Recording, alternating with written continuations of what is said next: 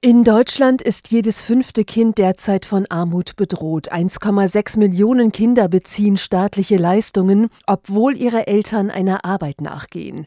Dabei haben alle Kinder die gleiche Chance verdient, unabhängig vom Einkommen ihrer Eltern. Davon ist die katholische Arbeitnehmerbewegung KAB überzeugt.